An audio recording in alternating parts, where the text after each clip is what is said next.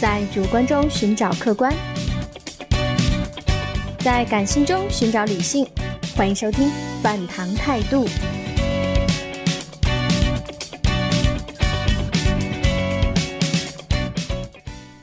大家好，欢迎收听《饭堂态度》，我是杨大侦探。大家好，我是山白。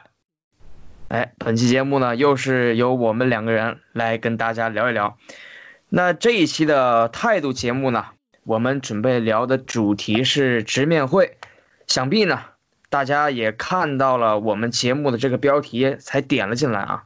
本期态度节目呢，我们会分析直面会这样的形式，在未来将会有如何的发展，直面会是否还会一直存在下去？存在又会以怎样的方式继续呢？在节目之前，我们先来用两三分钟的时间回复一下上一期节目的评论和留言，感谢大家的这个留言啊。然后上一期我们我和山白啊聊了一下宝可梦大集结，这个宝可梦大集结，我们两个人都觉得它存在的意义呢还是比较正面的。对，可是有的听众确实是他也存在的一些个负面的看法，哎，先来看一下。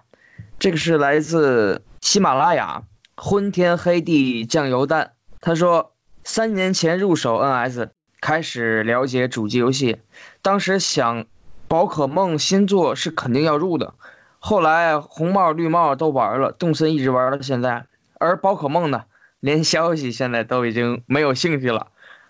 然后宝可梦赚钱确实比重游戏的比重不高啊，然而在其他的地方赚钱也改变不了。现在作为游戏厂商，他们就是一家烂厂。当然，他们不在乎，手游和主机游戏是不冲突，但是要看是怎样的东西。核心玩家减少就得换皮农药，不然新玩家接受不了。请问红帽绿帽、战神光环这些 IP 是为了吸引玩新玩家，也要搞这种货色吗？马里奥也有手游是一回事吗？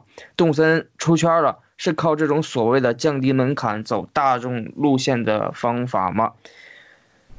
呃，山白你怎么看？首先，我感谢这个感谢酱油蛋啊，感谢酱油蛋的这个回复啊。虽然他和我的观点不太一样，但是他哎是很很认真的回复了这期节目的内容。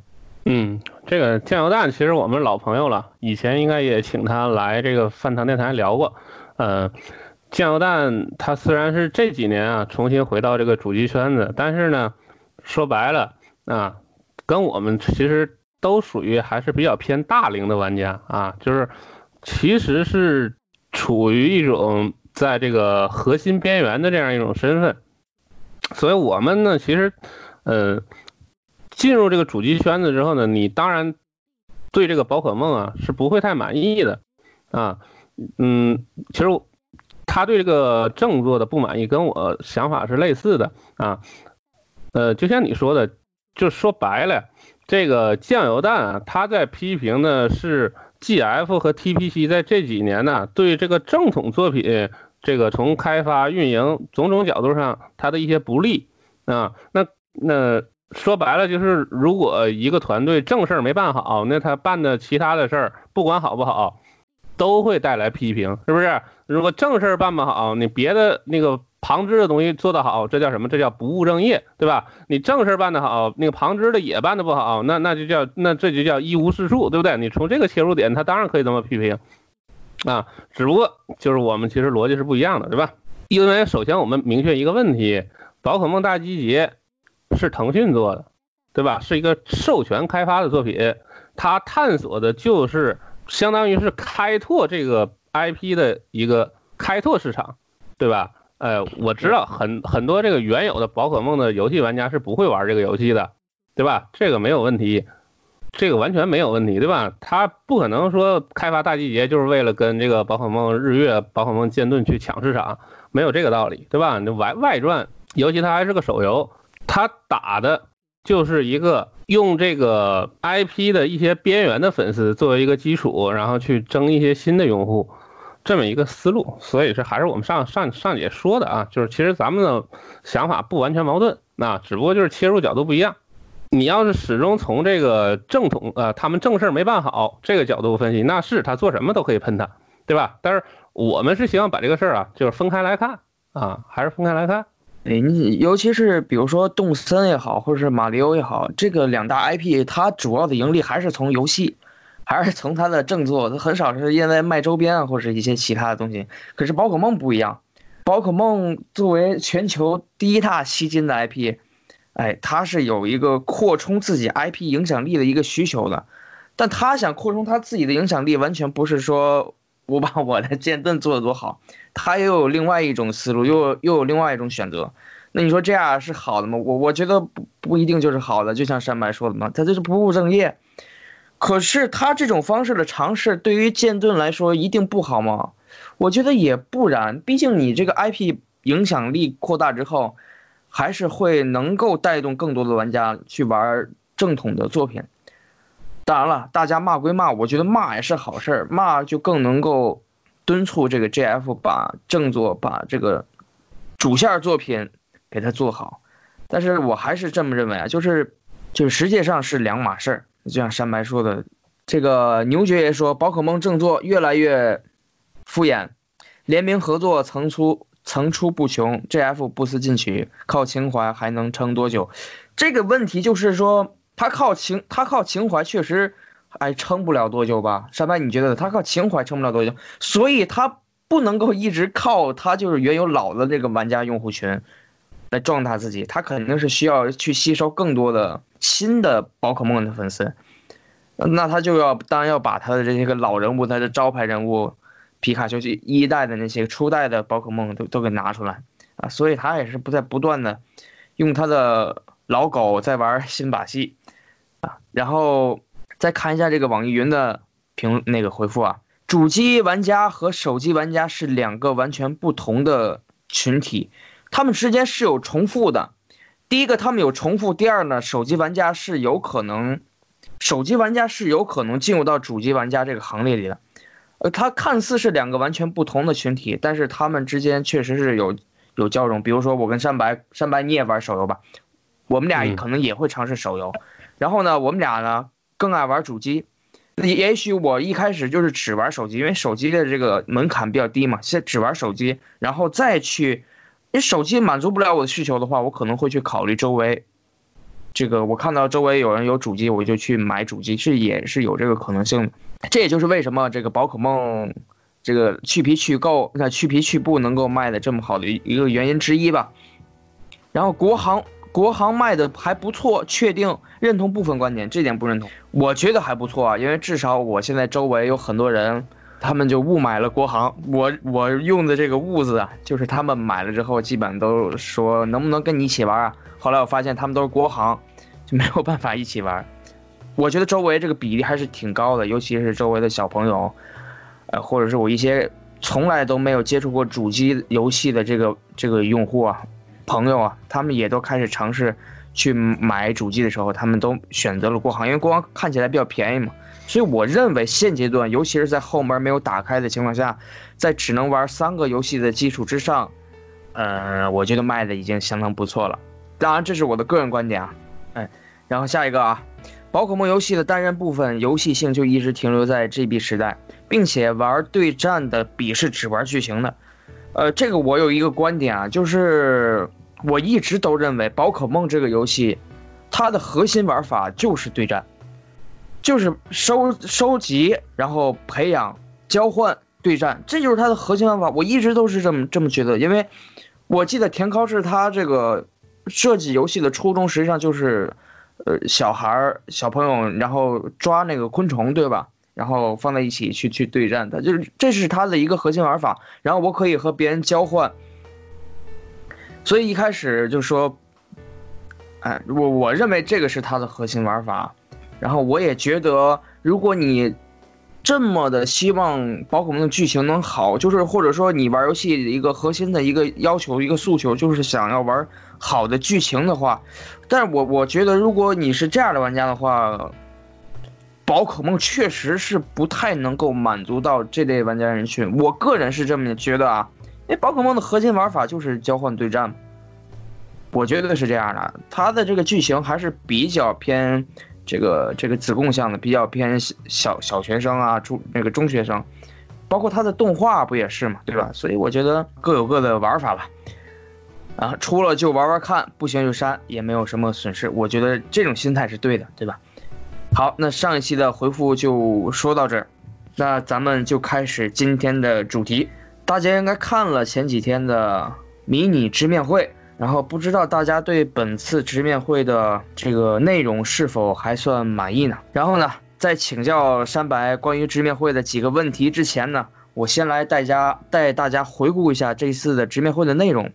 这一次直面会呢，它距离上一次迷你直面会啊，已经过了四个月。它距离上一次正式的直面会过了大概是有一快快一年的时间了，很久很久了。所以这一次直面会，大家对它的期待值是非常非常的高的。然而呢，这一次的直面会的播放形式呢，依然是以录像的形式。这个录像我要先说一下，就是以往的直面会的形式都是直播，然后。本次呢，还有上一次的迷你直面会呢，都是采用的播放录像，就是定时，然后放录像这么一个形式。比如说，我现在十点开始直面会，十点的时候，你在这个 YouTube 上它的频道里面就能看到这整段的录像了。你可以快进或者怎么样，哎，这有点像咱们发这个节目啊，定时发，哎，定时发个视频啊、录音啊之类的。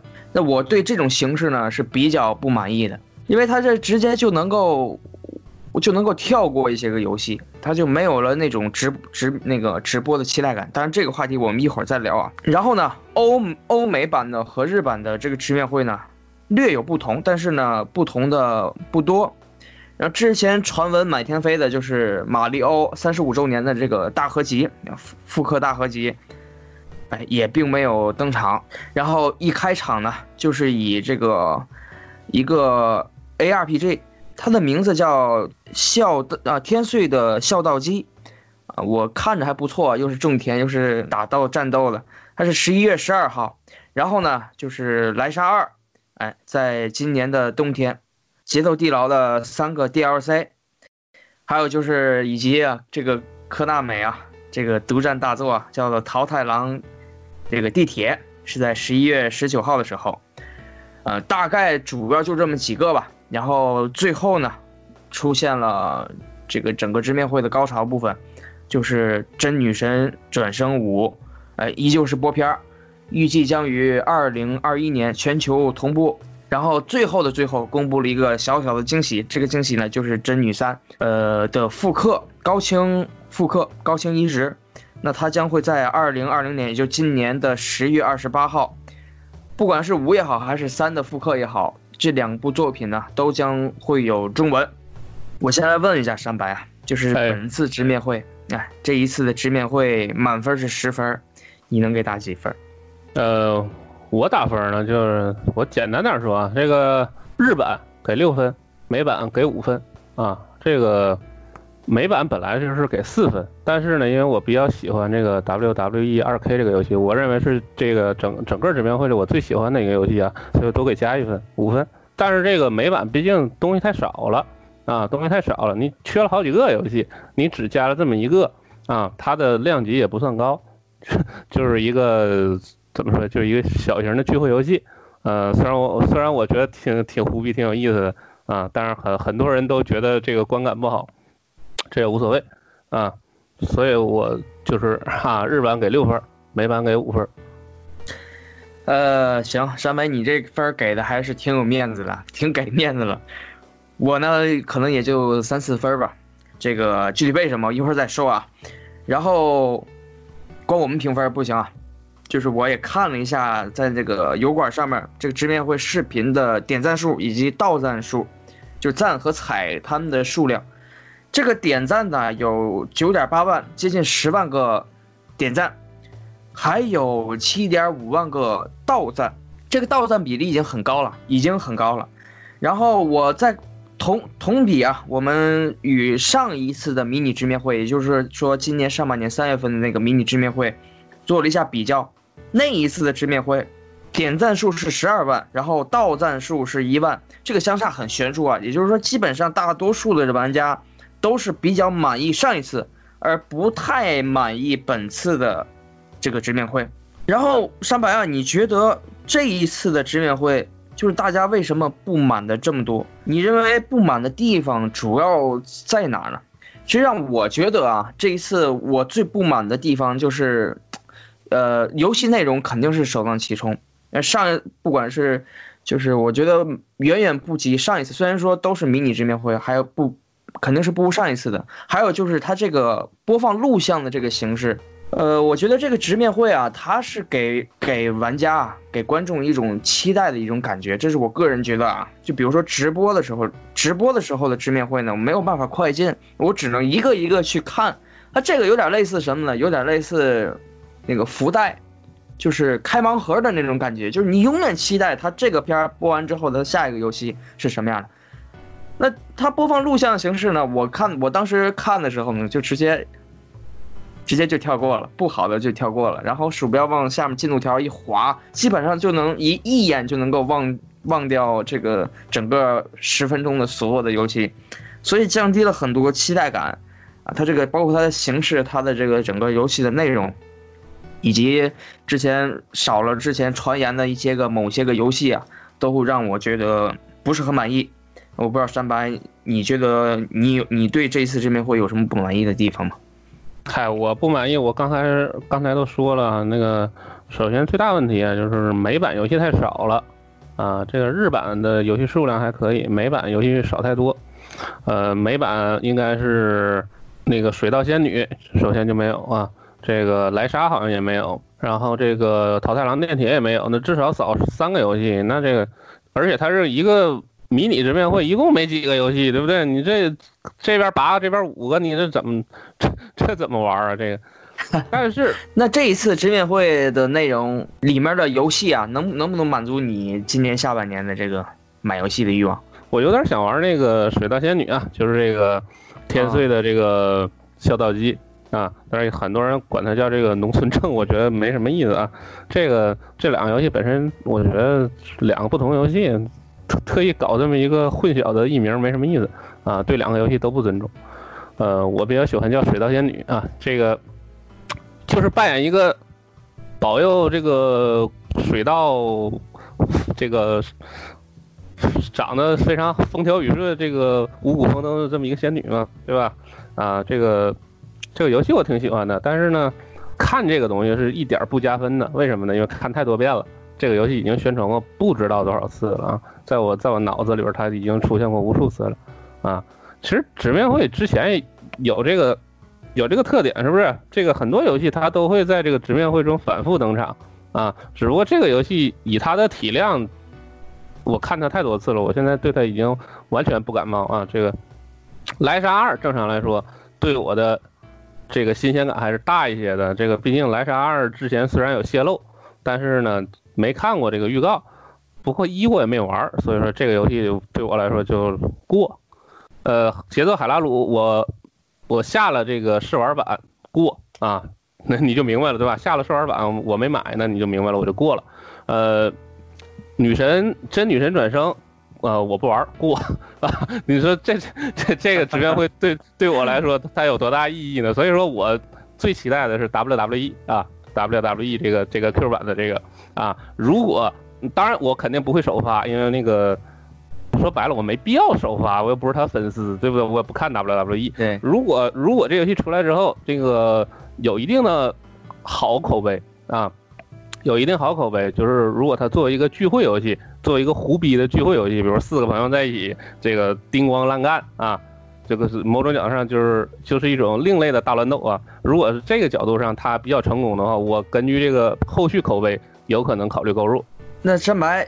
这个今年的游戏阵容，我觉得有点迷啊，因为上半年就是靠动森嘛撑了整个上半年，然后再之后就是五五五十一游戏大全，然后直马，它之后因为还有四五个月就是年底的商商战了嘛，对吧？圣诞大战了，这次时代主机不管是索尼也好还是微软也好，这通通都亮相了。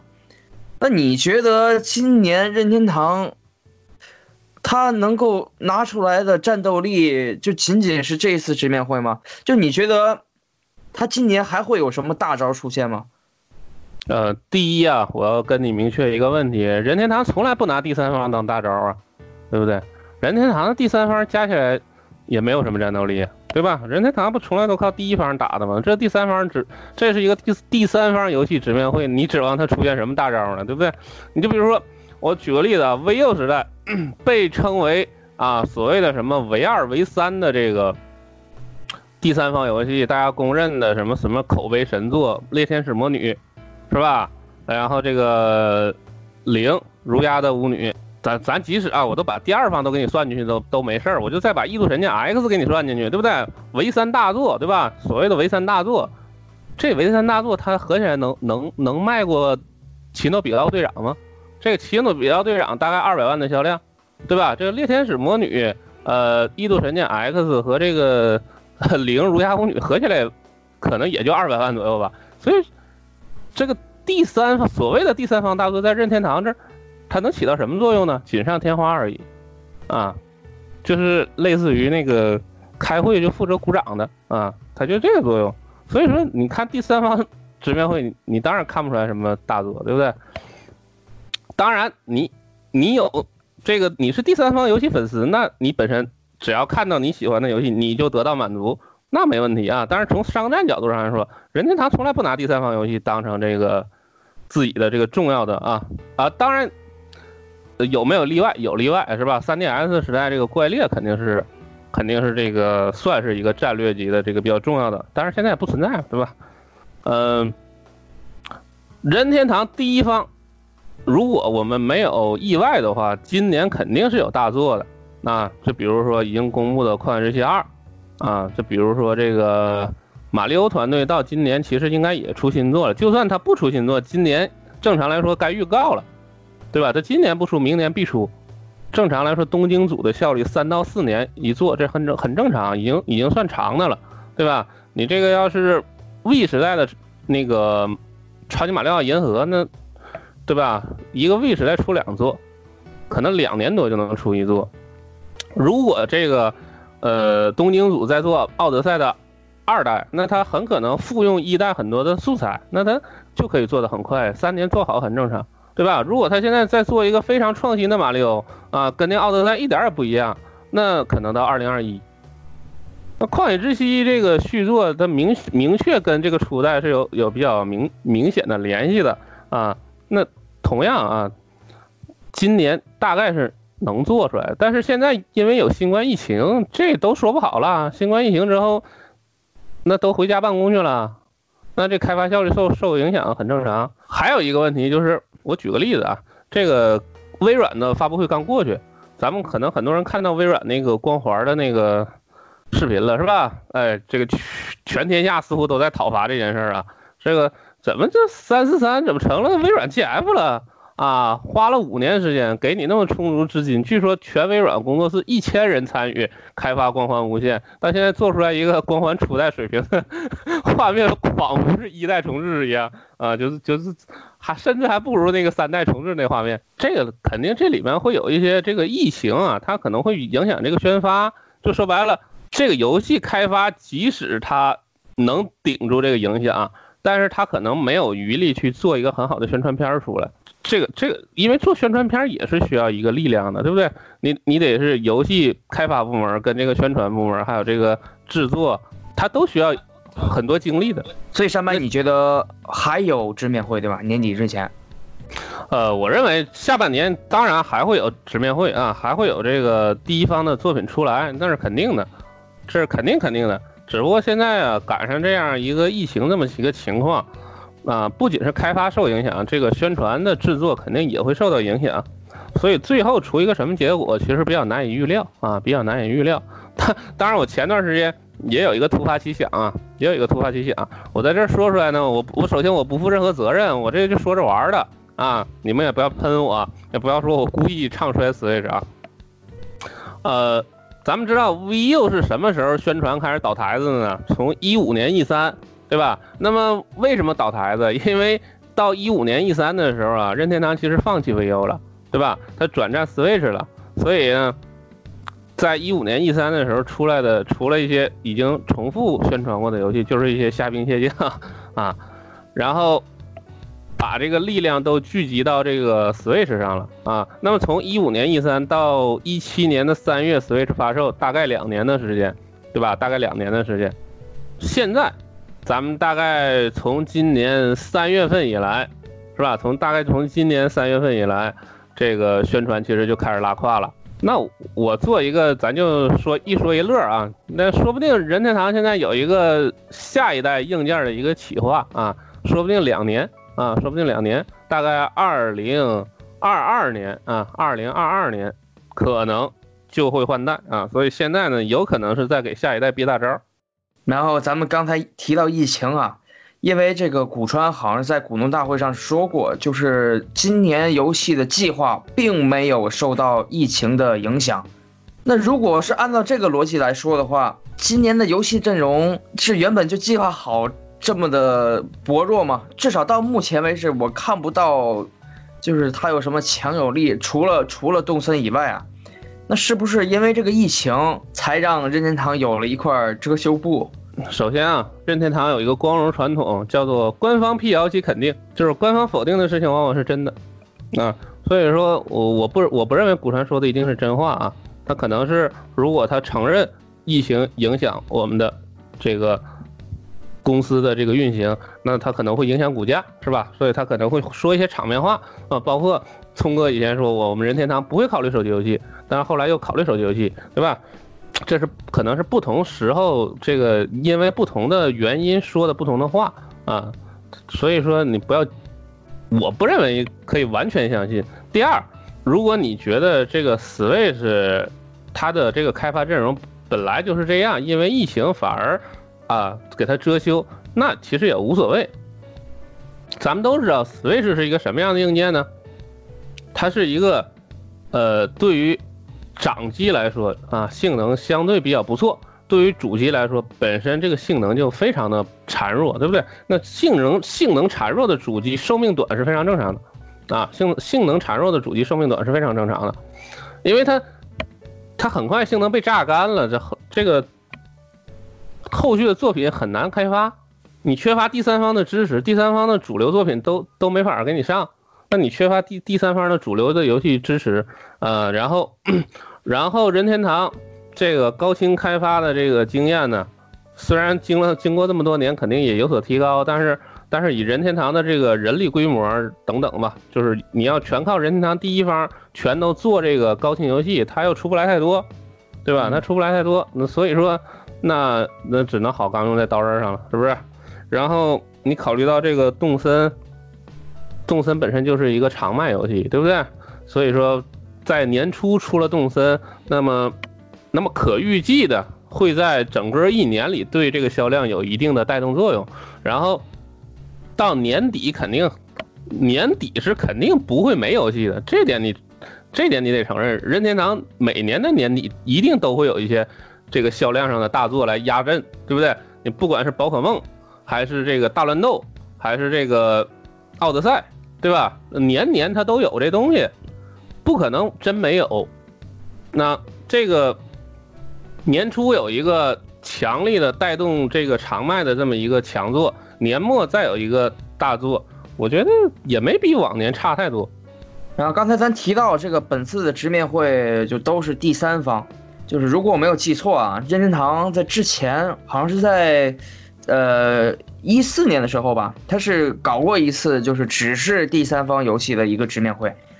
那这一次呢，啊，依然是只有第三方。他现在直面会越来越被区分开了，就是我们分成了独立游戏直面会，还有第三方直面会，或者第一方的，就是就是正式的直面会。那这种形式是不是会更加的分散分分散我游戏的阵容啊？那它的寓意又是什么？寓意是什么呢？那我们来分析一下。第一个，大家是不是越来越喜欢看短视频？三分钟的视频跟三十分钟的视频，你每天看哪个看得多啊？当当然，可能我我们年纪稍微大一点，我们可能对长视频接受能力还更强一些啊。那可是人家这个短视频是天天都更新啊，他这个直面会，他半年都不一定能挤得出来一次。对呀，那咱咱就继续继续说呀。那你直面会想长，是不是和他的这个宣发的节奏有一定的关系？就是把第三方还有第一方给区分开，就是为了适应第三方的宣发节奏。然后，因为都放在一起的话，它两方第三方和第一方都要协调好，都挤在一起，有没有这层意思呢？那肯定有这层意思啊。那这这最基本你得有货呀，你直面会想搞长，你得有货，就好像第三方直面会，我们也可以搞两个小时啊。你有二百个游戏，你你一个游戏放几几秒钟呢？两个小时也过去了，对不对？但是你现在不是没有那么多货吗？那你没那么多货，你必然必然这个你货少，那你还想出的勤，那你每次就出的少了，对吧？少量多次嘛，对吧？那你要是憋一波，那你可能就憋太长时间了，一年一年能憋出来一次一三完事儿了。反正距离上一次的直面会就正式的直面会啊，过了得快。因为是在去年的九月份嘛，那快有一年的时间了，对吧？呃，这个将近一年的时间还没有出一个正式的直面会，当然疫情是一方面啊，就是山白，你觉得直面会这个形式是否还会一直持续的存在下去？我觉得从从宣传的意义上，其实直面会越来越没有意义了啊。呃，直面会最早是为什么而存在？最早直面会啊，其实是。呃，相当于是大概 V 时代，对吧？大概 V 时代，这个任天堂考虑到这个游戏媒体这个经过多次转载之后，这个新闻经常跑偏，所以任天堂决定自己搞这么一个宣传节目，对吧？他的第一次直面会是在一一年的十月二十一号，就第一次就聪哥主持嘛。他从一开始，他首先直面会有一个第一个原则叫直接。由我任天堂第一方直接公开这些信息，避免二手信息，避免三手信息，避免传播错误，对吧？第一点是避免传播错误。那现在完全不需要这个意义了。官官方直接发条推特，不行吗？直接放一个三分钟的预告片，能有什么错误呢？对不对？你直接现在都可以直接转发了，对吧？官方推特你一关注，你拿到的都是第一手信息，你不用非得看直面会啊。这跟一一年的时候已经截然不同了，这个事儿首先意义消解了，啊，就是权威正确这个意义已经不存在了，那不需要非得通过直面会才权威正确。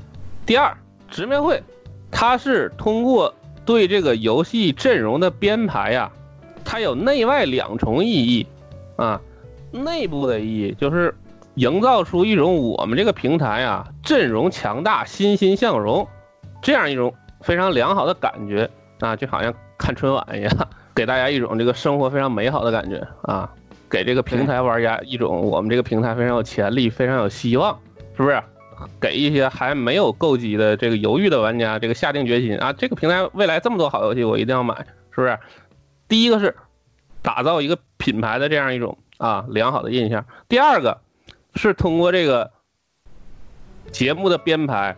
让每一个游戏得到宣传，对吧？让每一个游戏得到宣传，而尤其是以大带小，因为强力的游戏它本身就有足够的关注，有足够的宣传成本，给它足够的宣传，它其实是不需要非得靠直面会的，啊。但是很多弱势的游戏，啊，很多弱势的游戏，如果它不加入到直面会里边，那可能都没有人看它。啊，这个就是为什么刚才杨大侦探说这个直面会这个直接放视频是不好的，直接放视频就失去了这个，说白了就失去了强迫让观众看一些没什么话题度的那种游戏，就说白了有点类似于尿点节目，对不对？对，对对。所以反过来说，现在这个直接播视频的形式，对于以前那些看直面会时候就是疯狂发弹幕说过过过的人。完全提升了他们的观看体验，就是如果他自己看的话，对吧？那他完全就可以该过的时候他就快进呗，这游戏不感兴趣快进，对吧？看到感兴趣的就看，看完了下一个又不感兴趣继续快进，对吧？所以，我如果你单纯从一个玩家这个角度来说，这提升啊提升观看体验，我觉得他未必就提高了观看体验，因为我记得之前看直面会直播的时候，那弹幕都。对吧？都都说，比如说他说这个，哎，还有还有三分钟，还有两分钟，还不出现，还有他就有一种期待感，就是虽然他这个游戏他不感兴趣，他也没有太想就赶快快进，至少我是啊，因为我我是不断期待他下一个游戏过这个游戏之后的下一个游戏。就如果我立刻快进的话，他没有这种期待感。我觉得这样的形式反而会让大多数的玩家、大多数的观众啊，他失去一种这种直播才能够有的这个快乐。就我说的这个盲盒嘛，开盲盒一样，你永远不知道我打开的下一个盲盒的礼物是什么。那如果可以快进呢，那就一下一下子所有的盲盒，这个礼物盒它的盖儿都打开了，我一眼就能知道这里面有什么东西了。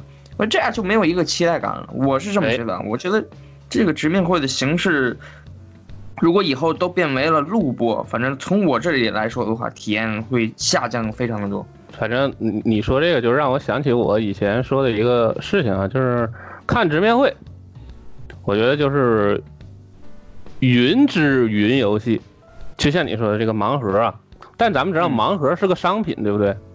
对。你你说我开盲盒开一个预告，这是不是一种云之云游戏？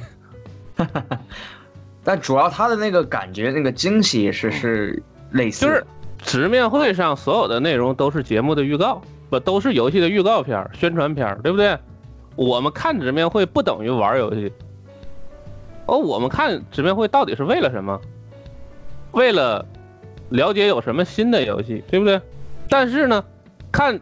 看直面会，如果我们看到了我们不想买的游戏，然后在传统的直面会上我们又无法跳过它，那这个时候就当然就出现两种角度，一种角度叫做快管赶紧快点过去啊，就是会有很多人骂啊，赶紧过，赶紧过，赶紧过。第二种角度其实是另一种角度啊，就就好像我在模型圈儿我我的经常出现的一种心态叫做看过就是玩过，就我对这个游戏的认识就停留在我在直面会上看过它的片儿。啊，然后我感觉嗯没什么太大购买欲望，挺好看过之后就相当于玩过了，所以我说这个看直面会的时候有一种云之云游戏的感觉。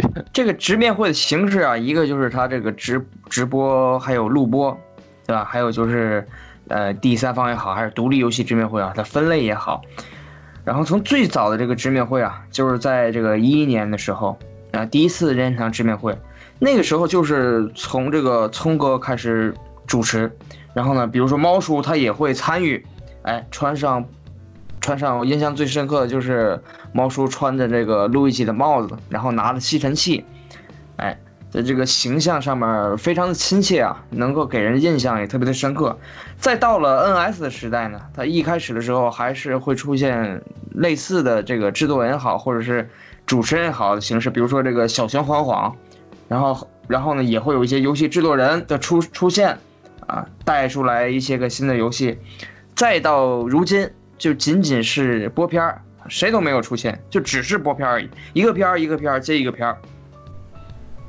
那山白，你觉得直面会的意义是否会随着这个时代的改变，就像是这个播片儿的形式也在随之而改变？就它的意义，直面会的意义在今后来说还有没有？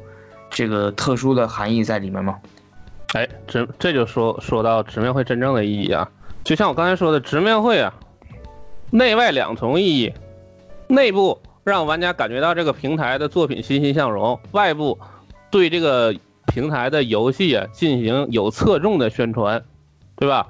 呃，这个强作相当于是给平台加分，弱作通过强作拉你一把啊，帮你曝光。帮你提高这个流量。为什么一开始聪哥、猫叔他们经常会出来穿插？因为任天堂希望任天堂直面会本身这个节目具有一个非常好的可看性，就想把这个直面会打造成一种具有独特的任天堂乐趣的这样一种活动，不同于这个 E 三的这种就是发布会的这种感觉。这就要说到我最津津乐道的二零一五年 E 三。二零一五年 E 三是我觉得最好看的一届 E 三，啊，因因为因为我就是从这个角度去分析啊，嗯，二零一五年 E 三，这个作为一个节目来看非常好看，啊，这个猫叔、聪哥、雷吉三个人吧，对吧？他们三个的木那个玩偶是吧？整个穿插这个非常有意思啊，对吧？然后新作也不是很少是吧？新作也不是很少，但是事实上二零一五年。E 三告诉我们一个真相，就是玩家已经不关注直面会的那些串场的那些花样了，玩家只想看到强大的游戏，只想看到那些新的强大的游戏，啊，第一玩家会，玩家现在已经觉得那个非游戏的，包括制作人的采访，包括这个。呃，各种有趣的串场，他认为那是浪费时间。嗯，所以你觉得就是因为时代的改变，这个观众的口味在变化，其实就是这么回事。其实其实就是从我一开始说，我说随着时代发展，是不是长视频，嗯，不那么火了，短视频开始走走红了。互联网时代的人的关注，他的这种持续关注力越来越弱了。就包括游戏本身也快餐化，对不对？就是人们摄取信息，它那个包括就是你各种情感体验，它都。越来越趋向于快餐化，都想要结果，不想要过程，对吧？你包括那个玩游戏的人，很多用外挂，这不就是不要过程，只要结果吗？对吧？我不管这个直面会安排的时候用了多少巧思，是不是？你说二零一五年 E 三没用巧思吗？我那我完全不认同啊！我我二零一五年 E 三，猫叔那么给你讲这个星际火狐怎么怎么怎么，那都可以当纪录片看了。对不对？我觉得太精彩了，就是很可惜一件事，我外语不好啊，我常年看直面会听不懂他们在说什么。但是我一直觉得 直面会最精彩的就是那些聊啊，因为你预告片什么时候不能看呢？对不对？我跟很多人的想法就是不一样，我觉得看直面会，包括我看微软、索尼的，我都更喜欢看这个制作人聊。那很多人说你就是尬聊，没有任何可看的，这我我完全不认认为，我我认为你预告片什么时候都能看。你非非得赶着发布会看呢？赶着发布会就好像你去买书签售一样，签售是那书重要还是签售重要？对不对？我们参加一个签售会，你是只是为了买那本书，还是为了让他给你签售？是你是主要以签售为目的，对不对？要不然你去网上买呗，是不是这么个道理？所以我看这个直面会的时候，我最关注的就是制制作人，尤其是制作人聊游戏，这个是你平时看这个宣传片看不到的东西。但是人们现在不关注这东西啊，人们只想直接看到一个，呃一两分钟的一个宣传片，然后就有大量信息量啊，有很多视觉轰炸的东西，然后人们就啊牛逼牛逼牛逼，对吧？最好这个还是新游戏，嗯，那那就直接从结果上给人一种很牛逼的感觉。那你在这样一种形式、这样一种流行趋势的发展下，那你直面会原来的那些特色的东西，它都价值都被消解了。所以直面会有今天这种变化，可以说是顺应了这个啊人民群众的这个需求的转变。但是又说直面会会消失吗？其实是不会的啊。就其实直面会本质上是什么？是本质上是任天堂对自己平台的一个生态的，尤其是宣传口的一个把控，对不对？从最开始的这个避免误传。为了权威、公正、正确，这其实就是一种把控嘛，对不对？任天堂最喜欢把控。你说红白机时代，任天堂又有初心会把控这个零售渠道，又有这个 Nintendo Power 把控这个游戏宣传，还有游戏评分，对不对？你 Nintendo Power 的时候，那官方来评分，对不对？所有的这个上 Nintendo Power 的游戏，我这官方出的杂志。我官方对这些游戏进行打分，对不对？哎，那不止，那那还跟 MC 还不一样，MC 好像还是第三方媒体，这个 Nintendo Power 就是我官方直接有这么一本游戏评测的杂志。我任天堂理想中的这个红白机王朝时代，任天堂是一手把控整个生产、制造啊、销售、这个宣传、评测，全都他一手掌控，所以任天堂是最喜欢把控这些东西的。那么这个直面会，他说到底，他是对这个宣传进行一定的把控，由任天堂决定给哪个游戏更多的曝光度，对不对？或者说给哪个游戏曝光，不给哪个游戏曝光。那从这个角度上，任天堂只要他还想，他还想把控，他就一定会继续搞，对吧？他他他他就会继续搞。但是由于刚才前面说那些东西，他在宣传上的作用受到了不断的削减，对不对？受到了不断的削减，宣传这个作用如果。消解了，那把控这个作用其实跟着也就没了。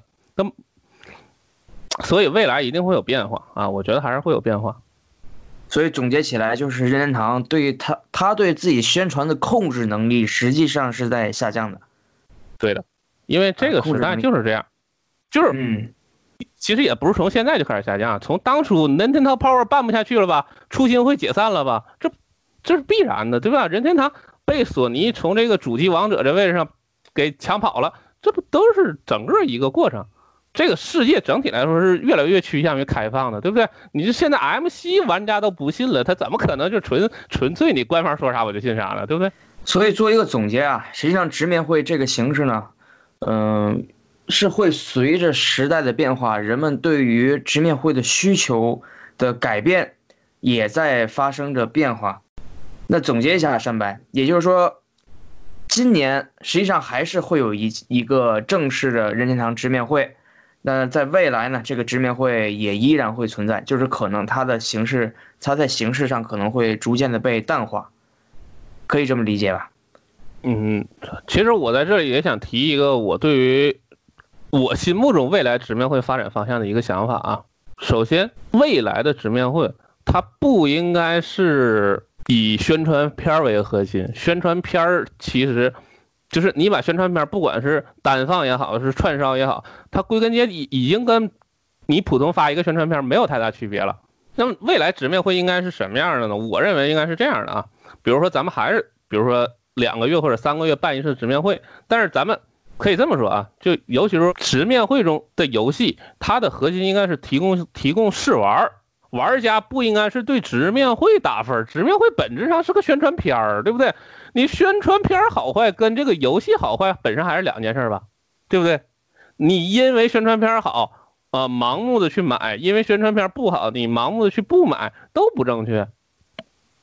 核心，真正核心，现在我们都知道这个，比如 Steam 有很多这个早期试玩，还有这个游戏退款这些功能，这些东西是玩家真正需要的，所以，呃。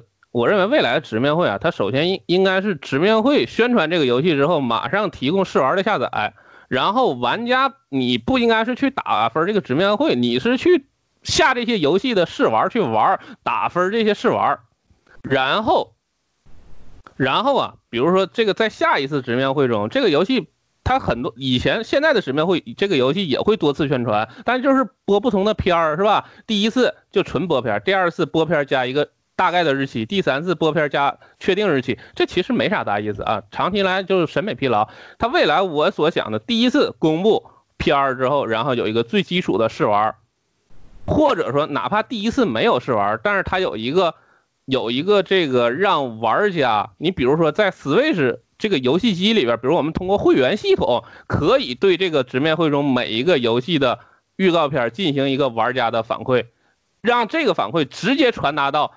这个所有游戏的制作人那里，然后下一次的直面会，制作人就跟大家来交流。这咱们还直播，在直播的时候播片没有意思，你就直直面制作就像树屋那样，但是你还别让他们干来那尬聊玩。制作人在这玩一个片段，然后咱们把这个玩家真正有效的这个一些反馈，跟大家在这个直面会里进行一些互动。然后再配合上这个以后慢慢开放这个游戏发售以后的这个打分啊，然后这个甚至是开放这个退款呢，然后这个玩家可以比如说在这个任天堂的这个账户系统里边写一些游戏评论呢，宣传评价这样一个系统建立起来啊，让玩家真正参与到里边，这才是大势所趋，对不对？啊，这是我未来的一个，这是我对未来的一个预想啊，如果能做到这样，我觉得是很好的。也是希望这个直面会越来越好吧，也是希望这个任天堂能够在今年的下半年能够拿出更多的好游戏、更多的惊喜来带给咱、带给玩家。那本期节目就先到这儿，呃，欢迎大家在本期节目的下方评论、点赞、转发、打赏，呃，非常感谢大家的留言，非常感谢大家的支持。那我们也会在下一期的 Time 度节目当中啊。开始的时候回复大家的评论指教，那我们本期节目就先到这儿，咱们下期再见。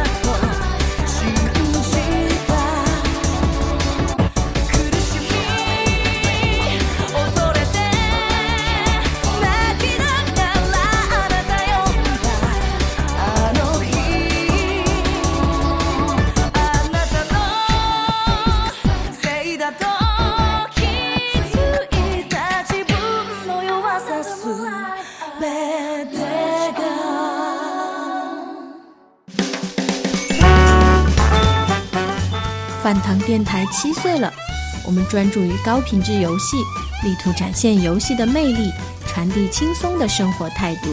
你可以在荔枝 FM、网易云音乐、喜马拉雅 FM、Podcast 收听电台节目，还可以在哔哩哔哩观看我们自制的视频节目。喜欢我们，就请多多转发、评论和点赞，并在爱发电为我们打赏吧。微博、微信关注饭堂电台，随时获取游戏资讯和干货。游戏交流、节目讨论，请加 QQ 群：幺五五六幺七零幺四。